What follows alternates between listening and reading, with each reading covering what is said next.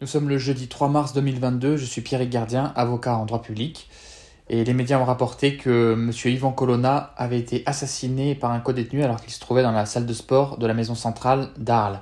Alors naturellement, la première responsabilité est celle évidente du meurtrier, mais il est intéressant d'étudier juridiquement une responsabilité éventuelle de l'État dans la survenance de, de ce drame. Pendant longtemps, la jurisprudence se basait sur un régime de responsabilité pour faute, et il était parfois difficile euh, de l'établir. Cela supposait en effet de euh, prouver un défaut de surveillance euh, du détenu par l'administration pénitentiaire, par exemple. Et les ayants droit avaient du mal à établir cette faute et donc à engager la responsabilité de l'État. Mais depuis 2009, la loi est beaucoup plus claire puisque le législateur a posé un régime de responsabilité sans faute de l'État.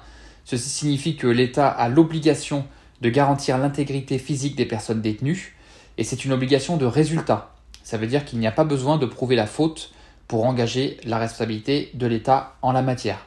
Donc même en l'absence de faute, l'État est tenu obligatoirement de réparer le dommage qui résulte euh, du décès d'une personne détenue causé par des violences commises au sein d'un établissement pénitentiaire par une autre personne détenue. Donc M. Yvan Colonna est actuellement dans un coma profond, un état grave, mais s'il venait à décéder, ses ayants droit n'auraient aucune difficulté à faire reconnaître la responsabilité de l'État sans prouver la faute. Hein. Il faudrait saisir le juge administratif et il n'y aura pas de nécessité de prouver la faute de l'administration pénitentiaire, donc il est bien plus facile, c'est un régime favorable, il est bien plus facile pour engager la responsabilité de l'État en la matière.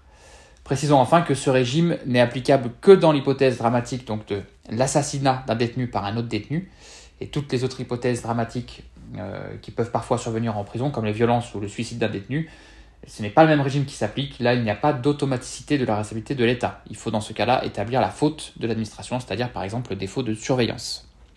Merci pour votre écoute et à bientôt.